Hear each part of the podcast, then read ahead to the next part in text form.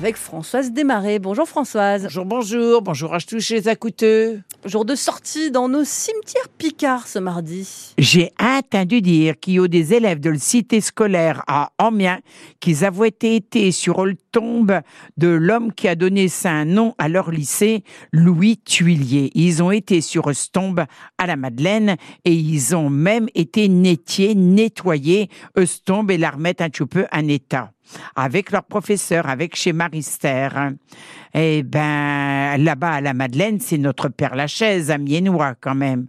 Ah, ne m'a pas demandé mon avis, mais mi, je pense quand même qu'en allant varonner dans chez cimetière, un peu apprendre plein de choses sur l'histoire de nos communes par exemple, à Nord, à Naour, l'abbé Ernest Danicourt, chez Lee, qu'il a découvert chez Souterrain Refuge c'est que vous allez à Molien-au-Bois, il y a un autre Picard, Ernest Terren, qui était instituteur et qui a reçu le prix Le Prince et qui a aussi écrit un grand nombre de textes en poésie, lauréat des Rosati à une société savante des cimetières les varonnés. Ça nous amène à busiller sur ces expressions retrouvées au milieu des tombes, un peu de philosophie, et puis aussi, tout, chez cimetières militaires, qui vont être aussi le reflet de chaque commune.